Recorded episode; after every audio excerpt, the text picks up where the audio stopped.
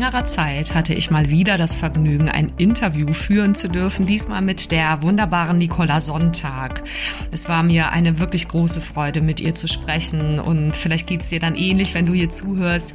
Sie hat so offen und kraftvoll, finde ich, geteilt, wie sie auf ihrem Weg, ja, der inzwischen fast 30 Jahre, in denen sie eben Familie und Beruf lebt und durch all ihre durchaus auch bewegenden Lebenserfahrungen immer mehr zu diesem sehr kraftvollen und erfüllten Leben gekommen ist mit, ähm, ja, also tatsächlich einer großen Familie, einer großen internationalen Patchwork-Familie, so im engeren Kreis, äh, inzwischen sozusagen neun, inklusive der zwei Enkelkinder und auch ihrem beruflichen Einsatz und was sie da eben alles weitergibt, auch an andere Frauen und wie sie sich durchaus auch wundert, dass sich vieles gar nicht wirklich verändert hat für Frauen und, und die Haltung, die Frauen manchmal auch haben, wie sie dieses Leben äh, meistern möchten. Und sie berichtet darüber und du erfährst äh, in diesem kurzen Podcast, wie es ihr gelungen ist, immer mehr ihr eigenes Glück in die Hand zu nehmen, durchaus auch durch krasse Hintergründe und krasse Lebenserfahrungen, wie sie mit ihrer Zeit umgeht äh, und äh, tatsächlich, wie sie es schafft, an sich immer, also oder wie sie es geschafft hat in ihrem Leben, immer mehr, trotz all dieser Vorwürfe zum Teil aus der um Umwelt, egal was sie jetzt gemacht hat, äh, zu viel gearbeitet, zu wenig gearbeitet und so weiter, wie sie es da geschafft hat, so an sich zu glauben. Und ich wünsche dir ganz viel Freude bei dieser Folge mit Nicola Sonntag. Hi, schön, dass du da bist. Ich bin Carolina Schuler, Life Coach, Mama von vier Kindern und mein Mann und ich hatten früher ehrlicherweise auch nicht immer eine Idee, wie genau das eigentlich gehen soll, Beruf und Familie gemeinsam zu schaukeln. Und vielleicht kennst du das, diesen Traum, dass beides gesund, selbstbestimmt und erfolgreich möglich ist. Und das ist es. Genau dazu möchte ich dich hier ermutigen und dir zeigen, wie du Beruf und Familie ganz praktisch unter einen Hut bekommst und dir auch langfristig dein eigenes Sharing-Modell als Glückspaar aufbaust. Lass uns also gerne diese Nummer gemeinsam angehen, denn ich weiß, es lohnt sich.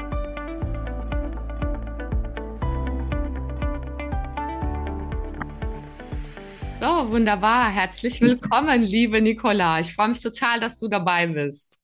Schönen guten Morgen, Caro. Vielen Dank, dass du mich eingeladen hast. Sehr schön. Ja, ich bin wirklich total ähm, angetan, dass du dir so früh auch jetzt mit äh, deinen deinem, deiner Arbeit und deinen Kindern die Zeit nehmen kannst, dass wir einfach aus unserem ähm, Leben mittendrin einfach kurz erzählen.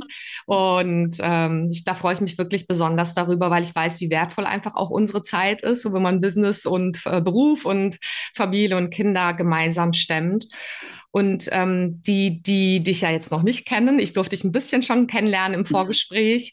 Vielleicht magst du ein, zwei Worte ergänzend zu dir sagen. Ich weiß auf jeden Fall, dass du, dass ihr mindestens zu neunt seid, wenn man eure zwei Enkelkinder noch dazu zählen darf. Und dass du einen sehr bewegten äh, Job hast, dass du tatsächlich Account Managerin bist in der Pharmaindustrie und viel unterwegs bist zu Kunden. Also auch demnächst. Ne? Wir nehmen das jetzt hier recht früh auf. Und das freut mich wahnsinnig nicht. Also ähm, sag ruhig ein, zwei Worte zu dir. Vielleicht habe ich noch ein paar Enkelkinder verheimlicht. naja, also ich bin ähm, fast 57 Jahre alt und bin jetzt seit über 20 Jahren im Pharma-Außendienst. Davor war ich tatsächlich auch schon im Außendienst, aber im Lebensmitteleinzelhandel für die Firma Balsen, mhm. ähm, ohne dass ich jetzt Schleichwertung machen möchte. Mhm. Und ähm, ja, ich habe mittlerweile acht Kinder gesammelt, wenn man so möchte. äh, davon habe ich drei Stück selber geboren. Mhm. Ein Kind ähm, ist ein Beutekind aus einer Ehe, die mhm. nicht mehr existiert. Mhm. Und dann habe ich noch vier weitere Beutekinder. Natürlich leben die nicht alle bei uns, um mhm. Gottes Willen. Die sind ja von 14 bis 33 sind die mhm. Kinder alle. Und ähm, da gibt es dann halt zwei Enkelkinder. Sind auch nicht, ja, es sind Stiefenkelkinder, sagen, äh, formulieren wir es mal so. Ne, ähm, trotzdem mache ich da gar keine Unterschiede. Mhm. Die Lebewesen, die Menschen, die kleinen Bündelchen sind da mhm. und sie gehören zur Familie und fertig. Ah, spannend, sehr gut. Also ihr seid wirklich ein großer Patchwork-Haufen und ja. auch das ist wiederum mitten aus dem Leben. Ne? Wir hatten uns kurz ja. vorher hier noch unterhalten, wie viel da in der Welt oft auch gepostet wird oder wie viel äh, einfach auch nicht die, das reale Leben gezeigt wird, sondern also wir beide hätten oder hatten nie irgendwelche Nannies und äh, tausend Leute, die uns unterstützt haben. Ich bin super dankbar, dass, dass ich das hier mit meinem Mann zusammen mache und ich vermute mal auch, äh, dass dein Mann damit anpackt, weil ich das halt für, für total nützlich finde, einfach gemeinsam da aufzutreten. Und Absolut, definitiv.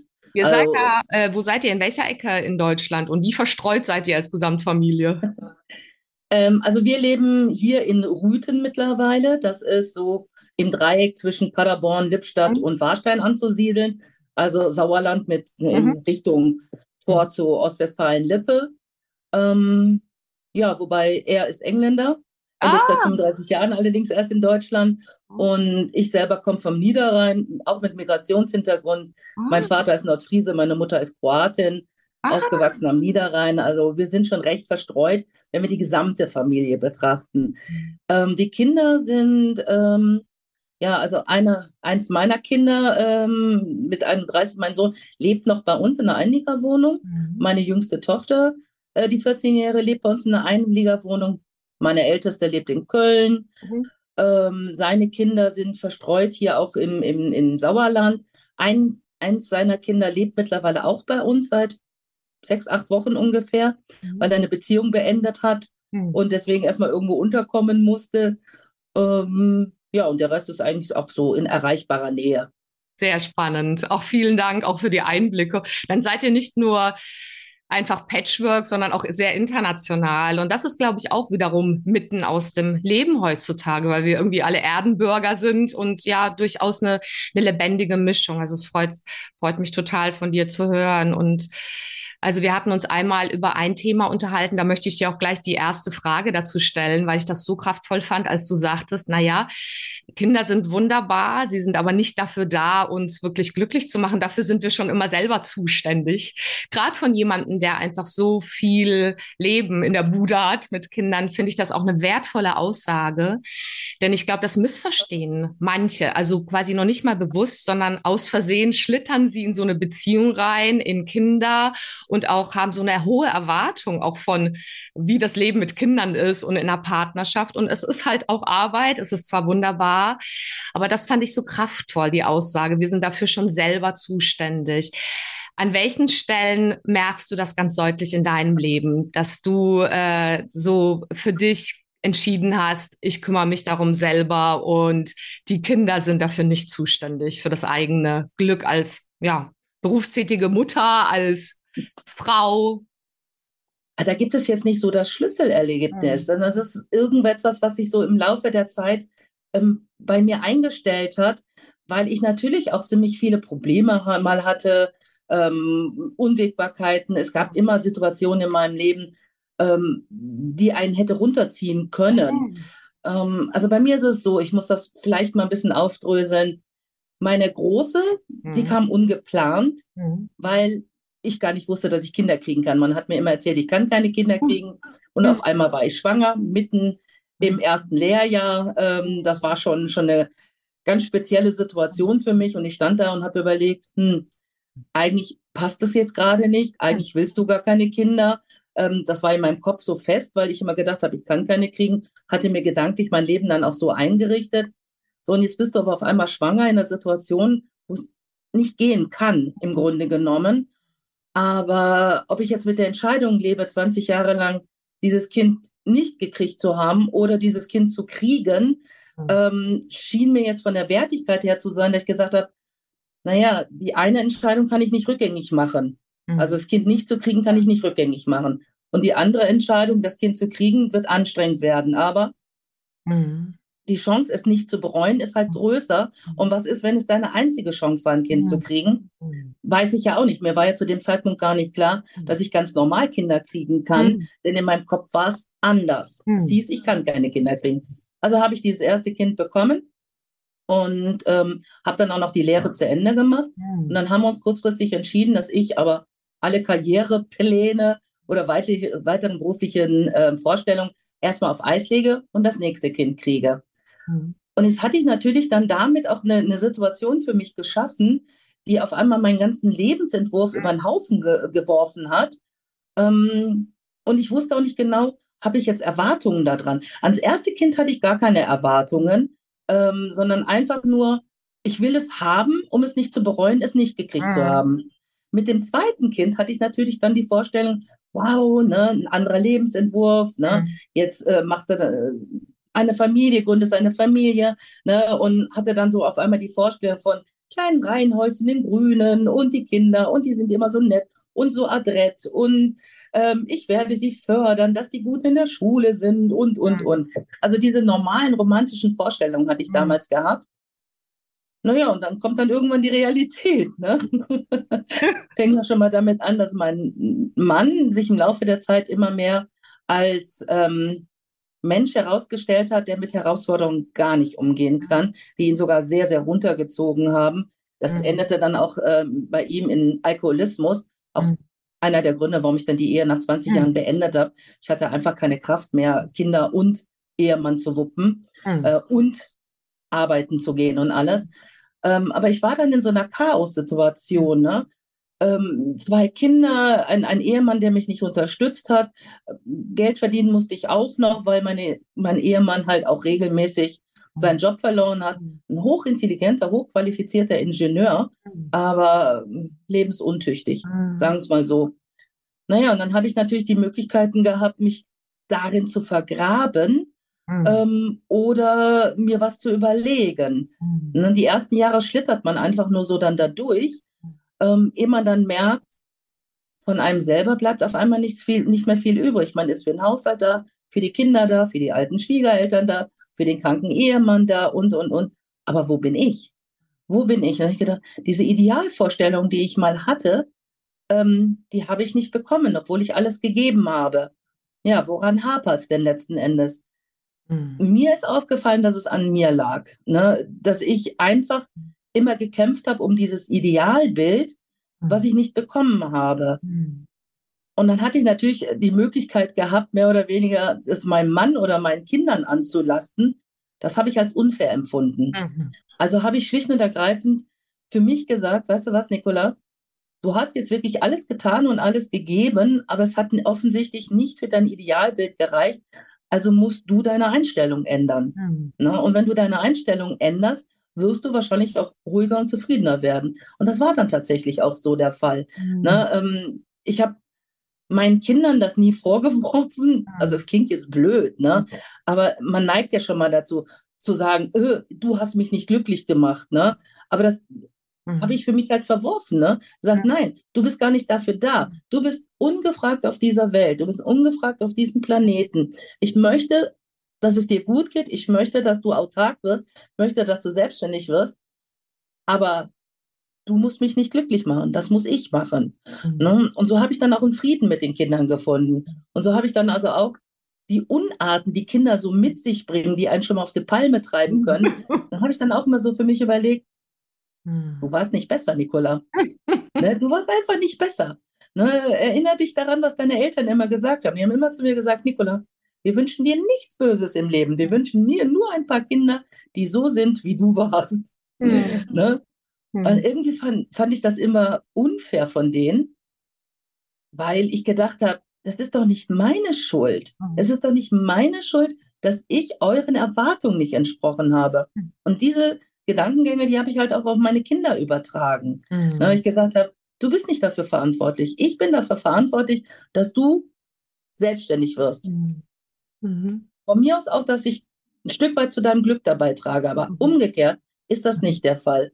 Mhm. No, und dann habe ich dann angefangen, halt in meinem Kopf so ein bisschen was abzuändern. Mhm. Das führte dann natürlich auch zur Auflösung der Ehe, mhm. weil ähm, das geht dann einfach alles nicht mehr. Man kann nicht alle Welt stützen ähm, und gleichzeitig dabei selber glücklich bleiben. Mhm. Also habe ich dann beschlossen, mit den Kindern ein eigenes Leben zu leben. Mhm. Ja, und das war dann eine Zeit lang sehr schön.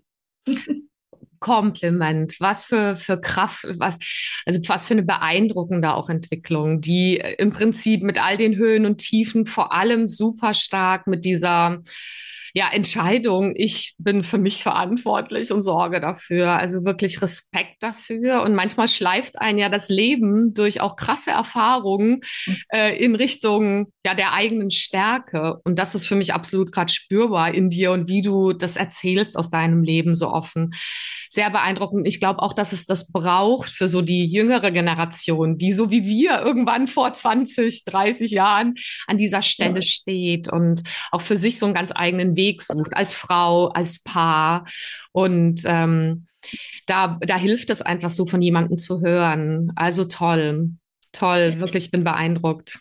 Es sind dann natürlich dann auch immer solche Sprüche, die dann da kommen. Ne? Mhm. Ich hatte, als die kleinen, äh, als die beiden Großen noch klein waren, war ich eine Zeit lang zu Hause bei den Kindern. Mhm. Finanziell musste ich dann irgendwann arbeiten gehen.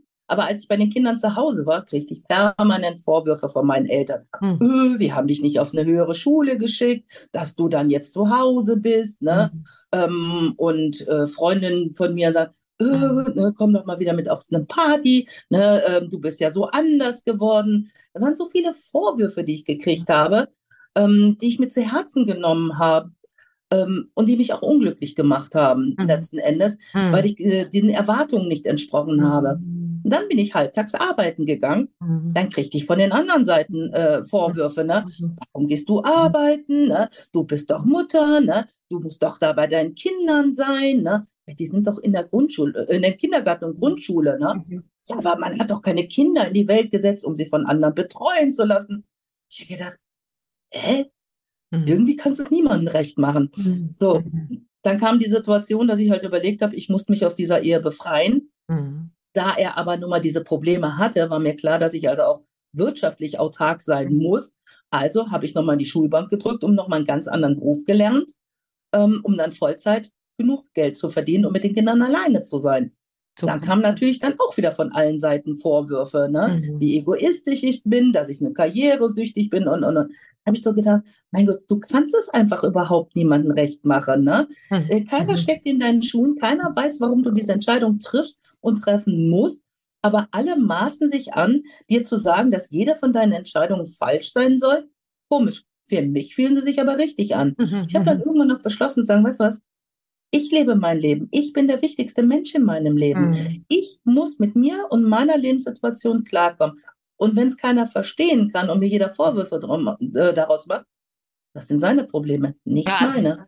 Ganz toll, sehr gute Haltung. Ich glaube, die ist wirklich so wichtig. Und wo du das gerade erzählst, Nicola, fällt mir auf, da hat sich ja in den letzten 10, 20, 30 Jahren gefühlt nichts verändert. Also im Sinne von, man müsste denken, Emanzipation der Frauen und Männer. Und inzwischen gehen wir immer mehr in die Richtung, äh, erste Ansätze, wirklich gemeinsame äh, Modelle und wirklich das Leben von Vereinbarkeit. Aber klar, natürlich sind wir an der Stelle an vielen äh, Dingen noch längst nicht. Aber dieses, äh, dass sich andere einmischen und dieses Wichtige, was du gerade nanntest, zu merken, was ist mein eigenes Ding und da, da den Weg zu gehen, ist einfach unwahrscheinlich wichtig. Also das wäre auch meine äh, Frage gewesen. Was hat dir dabei geholfen, diese, diesen Moment, diese Momente der Klarheit zu haben? Okay, ich kann es quasi niemandem recht machen, wie du gerade sagtest, aber ich lasse mir nicht einreden, dass an mir irgendwas verkehrt ist, sondern ich gehe meinen Weg und ich glaube an mich. Was kannst du dich noch erinnern, was das für Momente sind, die, die dich da an der Stelle bekräftigt haben?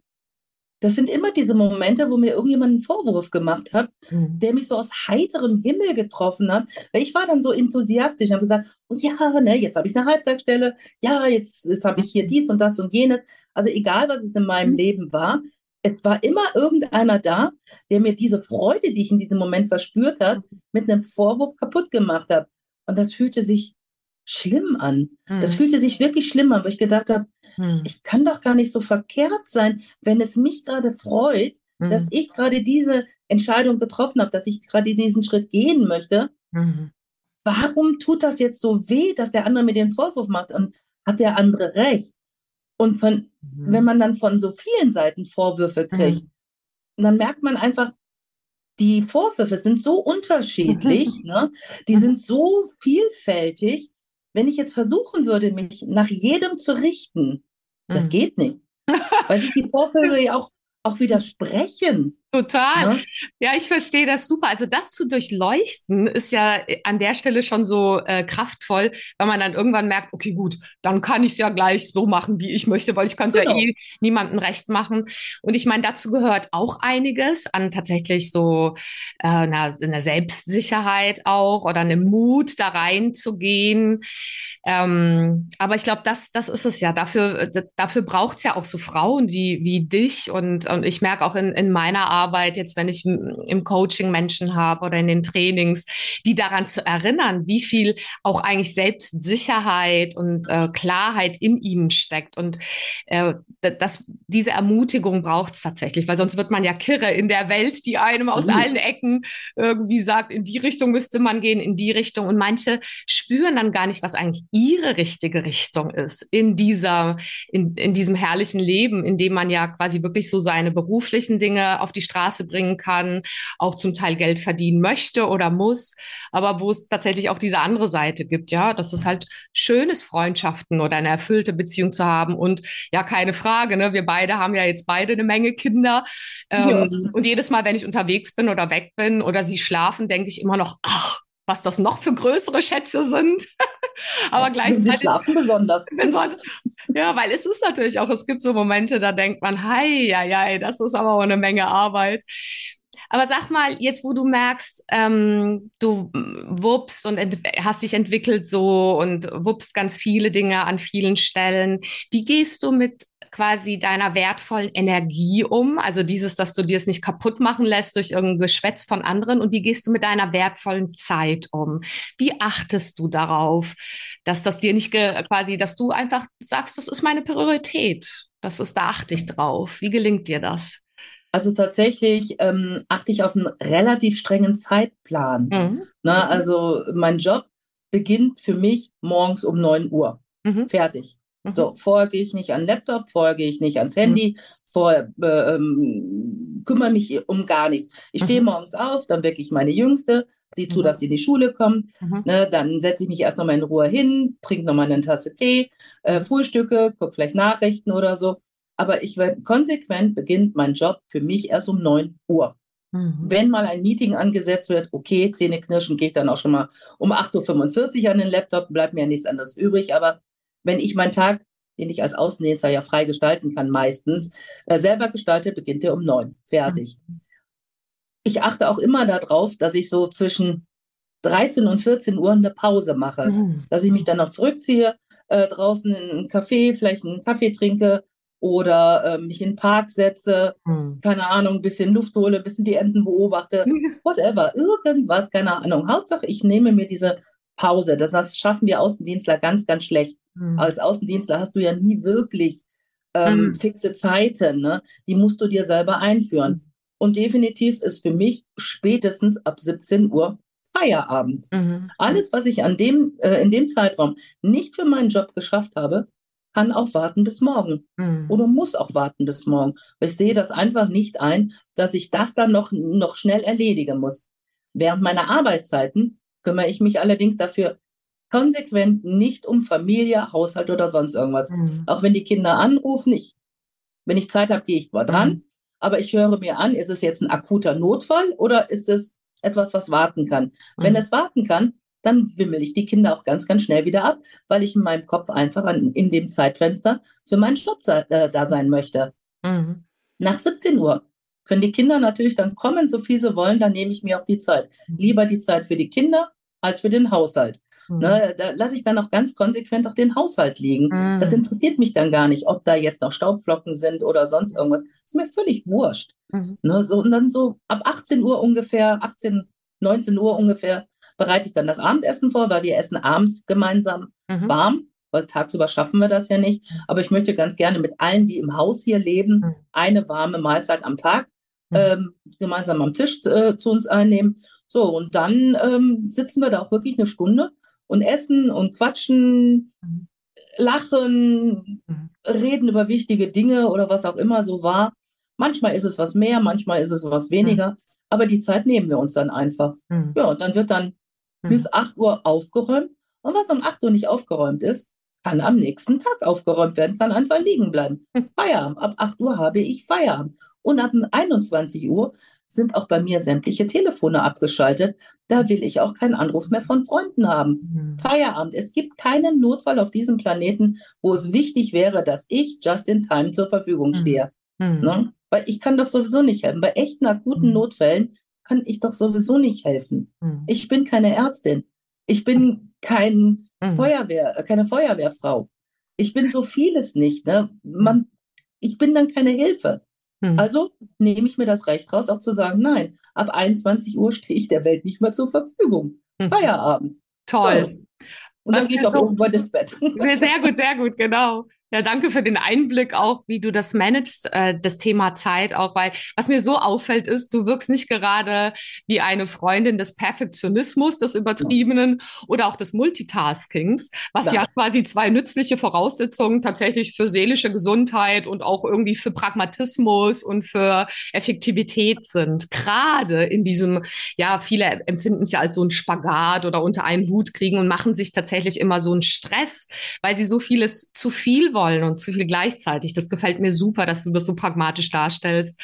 Und, und ja, ich habe immer wieder hm, Gespräche in der Richtung oder auch Podcasts zu dem Thema Zeitmanagement oder Selbstmanagement ja auch schon aufgenommen. Das ist tatsächlich auch in, in meinem Feld, in meiner Arbeit immer wieder relevant, weil wir das alle ja auch irgendwie nicht in der Schule gelernt haben. Und spätestens dann, wenn man es da ja quasi merkt, ich muss das machen, das ist überlebensnotwendig, sonst schaukel ich hier nicht so mein Leben, dann lernen es viele auf die harte Tour. Aber ich finde es total sympathisch, dass du das so pragmatisch aus deinem Leben erzählst. Und mir fällt auf, dass sich das durchzieht, diese Haltung, die du ja einfach durch deine Lebensgeschichte lernen musstest, lernen durftest, nämlich dieser Selbstgestaltung. Du gestalt, du bist selbstverantwortlich und gestaltest die Zeit, wofür du deinen Fokus setzt. Und ich glaube, das ist auch einer der Schlüssel. Würdest du sagen, es gibt noch irgendeinen geheimen anderen Schlüssel, den wir jetzt noch verraten können?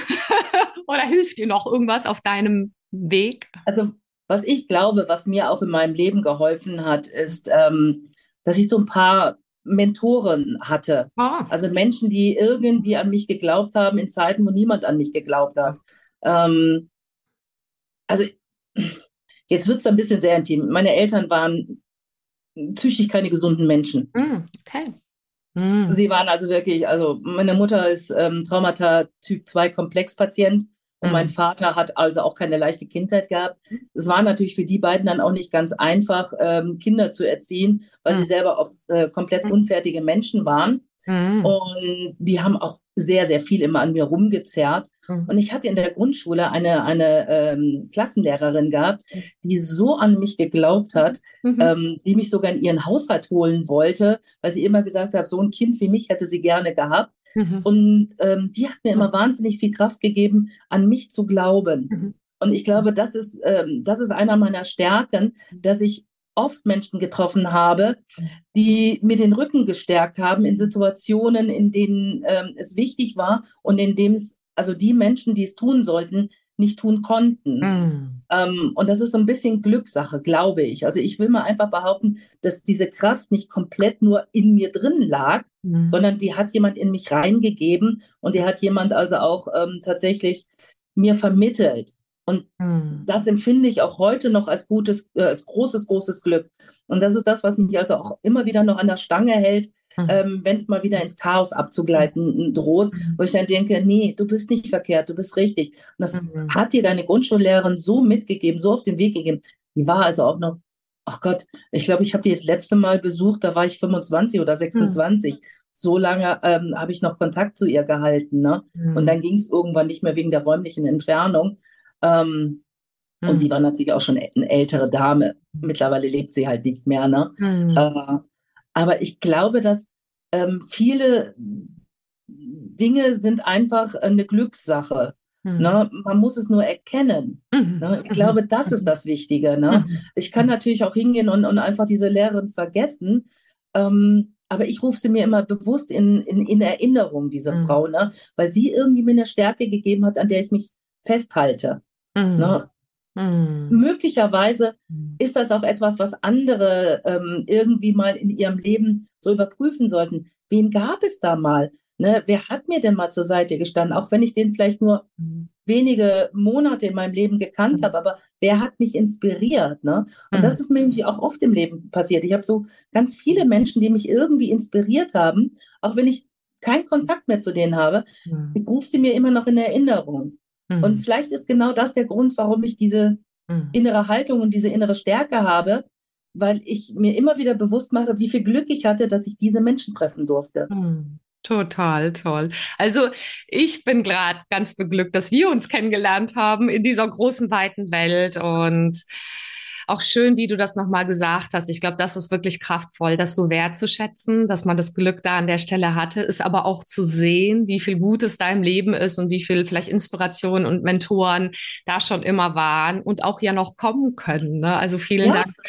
Auch das, was du jetzt gerade gesagt hast. Ähm, ich glaube, deine Arbeit in, in deiner Rolle und es sind auch oft im, im Kleinen, ne? mit den Kindern, mit irgendwelchen Menschen, für die man im, im Job einfach ein freundliches Wort hat oder oder so. Das sind oft die wertvollen Dinge, wo Menschen daran erinnert werden, ah, wie viel Gutes in der Welt ist.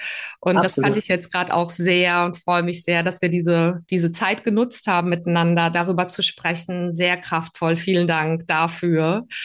Und mhm. ähm, sag mal, wir beide sind ja über LinkedIn verbunden. Da haben wir uns ja auch kennengelernt. Da mhm. Da findet man was zu dir. Und ich habe auch verstanden, dass du dich sehr interessierst dafür, das Thema Weiterbildung auch für deine ganzen Kollegen weiterzubringen. Das heißt, das, was du in der Familie und für dich machst, an Selbstverantwortung, an Haltung, da schaust du auch, dass das quasi an andere weitergegeben wird. Habe ich das richtig verstanden? Naja, sag mal so. Ähm, ich habe eigentlich, wenn ich Zeit habe, also äh. Klingt jetzt auch irgendwie komisch, aber wenn ich mit Kolleginnen und Kolleginnen zusammen bin, dann haben wir natürlich auch Zeiten, wo wir Kaffee trinken, wo wir Mittag essen, wo wir mhm. mal abends noch an der Bar sitzen oder so, oder man telefoniert miteinander. Und natürlich habe ich dann also auch für jeden ein offenes Ohr, weil ich einfach immer denke, ich hatte so viel Glück in meinem Leben, dass es Menschen für mich gab. Mhm. Wenn da jemand ist, der mich braucht, bin ich da, wenn ich Zeit habe. Ne, ähm, und dann höre ich dann immer so, so viele Sachen, ähm, die, man sagt, ah, hier, keine Ahnung, hier ist mal wieder schlimm, da ist mal wieder schlimm mhm. und mein Kind ist mal wieder schlimm und mhm. mein Ehemann ist immer schlimm. Und ich versuche dann auch immer, den dann immer im Gespräch so zur Seite zu stehen, immer, hast du die richtige Perspektive? Hast du die richtige Einstellung? Ne? Mhm. Ähm, guck doch nicht auf das, was du suchst, sondern guck auf das, was da ist. Mhm. Und, und, das finde ich halt so sehr, sehr oft im Leben. Ne? Mhm. Ähm, und daraus entwickelt sich natürlich dann etwas, was so ein bisschen wie, wie ein Coaching ist, weil diese Menschen im ersten Moment immer erstmal geschockt sind, dass ich, dass ich da nicht drauf einsteige, was die, was die mir da sagen, ähm, sondern dass ich immer versuche, so den, den Konterpart zu spielen und versuche, die Perspektive zu ändern. Ne? Und ja, es entwickelt sich daraus oftmals so ein bisschen Coaching. Ne? Ich habe also wirklich auch gerade jüngere äh, mhm. Kolleginnen, die dann gerade Kinder gekriegt haben, nach einem Jahr wieder einsteigen und so, ne, ähm, die dann äh, mir berichten, oh, mein Mann hilft mir nicht, mhm. ne, oder eine mir letztens gesagt, ah, ne, es tut so gut, mein Mann hat mir jetzt endlich mal im Haushalt geholfen. Mhm. Und ich dann gesagt habe, wie, er hat dir geholfen? Ich sage, ist das dein Haushalt oder ist das euer Haushalt? ne? Was meinst du damit? Ja, ich sage, ich bin Pharmareferentin, ne? Mhm. Was bist denn du? Ne? Mhm. Ich sage, bist du Hausfrau und Mutter? Mhm. Ich bin auch Pharmareferent. Ich sage, mhm. ah, dann ist der Haushalt nur Nebensache. Mhm. Ne, im Grunde, oder dein Zweitjob oder wie mhm. auch immer. Ne? Ähm, ich sage, dann verstehe es doch nicht als Hilfe, sondern äh, sag ihm dann auch, das ist unser Haushalt, wir müssen ihn zusammen wuppen, ne? Und Feierabend. Und wenn wir es nicht hinkriegen, dann ist es halt so. Wer mhm. kommt denn morgen zu Besuch? Die Queen? Ne? Mhm. Und selbst wenn, kommt sie uns besuchen oder kommt sie einen aufgeräumten Haushalt besuchen? Also, wenn du das unter Coaching verstehst, ja, daran habe ich Interesse. Wie sympathisch und mit welchem Humor du das machst, aber auch mit welchen, ja, auch Erfahrungen, die du an in dem Feld schon hast. Und ich glaube, das braucht auch viel, dass wir solche Sachen teilen, auch und ehrlich erzählen und ehrlich in die eigene Führung gehen und auch irgendwie äh, Dinge aussprechen, auch in der Beziehung, um es gemeinsam wirklich ja. zu gestalten. Also finde ich ganz stark. Vielen Dank. Ich bin wirklich ja. begeistert und ich weiß, dass du jetzt auch weiter in deiner Arbeit äh, weiter darfst. Und gibt es noch etwas, was du sagen möchtest ja. Zum Abschluss? Einen Satz möchte ich noch sagen, der brennt mir gerade auf der Zunge. Und zwar, in dem Moment, wo du wirklich komplett selber zu dir gefunden hast und mhm. ehrlich dir gegenüber äh, bist, was sind deine Stärken, was sind deine mhm. Schwächen, was macht dich glücklich, was macht dich unglücklich. Ich glaube, dann bist du auch das erste Mal in deinem Leben bereit, Partnerschaften mit Menschen einzugehen, mhm. die dich glücklich machen. Ansonsten triffst du immer wieder nur Menschen, die deine Energie fressen, die dich mhm. runterziehen, äh, die dich unglücklich machen und, und, und. Und ich glaube, das ist das Wertvollste, was ich in meinem Leben gelernt habe. Mhm. Ähm, ich habe jetzt einen Partner seit fünf Jahren an meiner Seite, der mich so komplettiert, der mich so glücklich macht, mhm. ähm, aber auch nur, weil ich ich bin. Mhm. Ne? Man zieht vorher sonst immer andere Menschen an. Auch mein Freundeskreis hat sich mittlerweile gewandelt. Mhm. Es sind nur noch Menschen da, die mich glücklich machen und ähm, von denen ich glaube, dass ich mhm. sie auch glücklich mache. Total schön. Und damit schließt sich ja unser Kreis. Toll, dass du das am Ende nochmal gesagt hast. Damit sind wir ja eingestiegen. Wirklich wie schön. Also es klingt so, das, was du sagst, wie, naja, wir sind füreinander da, um, eins, um uns ein bisschen glücklicher zu machen, weil es beginnt bei uns. Wir dürfen dafür erstmal ja. selber sorgen mit der Klarheit der eigenen Entwicklung, dem eigenen Hinfallen und wieder aufstehen. Und dann kann sowas mit anderen Menschen entstehen. Also genau. super. Vielen Dank auch für deine ganze Zeit und auch das Teilen Erzählen deiner Geschichte und einfach deiner ja, Lebenserfahrung. Vielen Dank, Nicola. Und ich wünsche einen Danke super, dir, super schönen Arbeitstag hier heute und dann Danke. auch ein schönes Wochenende bald. Wünsche ich dir auch. okay. Tschüss. Tschüss. So, ich hoffe, dass du auch so viel mitnehmen konntest durch dieses tolle Gespräch mit Nicola.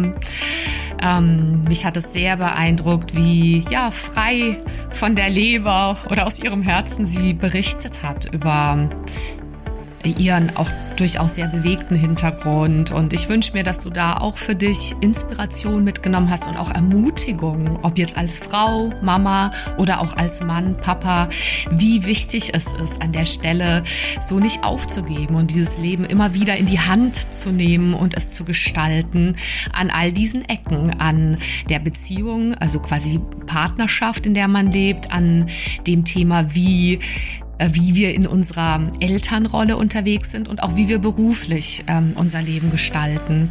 Und da freue ich mich sehr, wenn du hier was mitgenommen hast und schicke dir jetzt ganz liebe Grüße und freue mich sehr, wenn du nächstes Mal wieder dabei bist. Teil das ruhig mit jemandem, wenn du Lust hast, einer Person, die das hören darf, die vielleicht davon auch profitiert von jemandem, der da so ein, zwei Schritte schon weitergegangen ist, so ganz ja natürlich auch berichtet, ohne irgendwie Masken und irgendwie tausend Hilfssysteme so, sondern so sehr aus sich heraus ein Leben gestaltet, voller Echtheit und ja, voller ja, Glück am Ende auch. Und da freue ich mich sehr, wenn das in die Welt geteilt wird. Und ähm, ja, wenn du nächstes Mal wieder dabei bist, danke dir für deine Zeit. Bis zum nächsten Mal.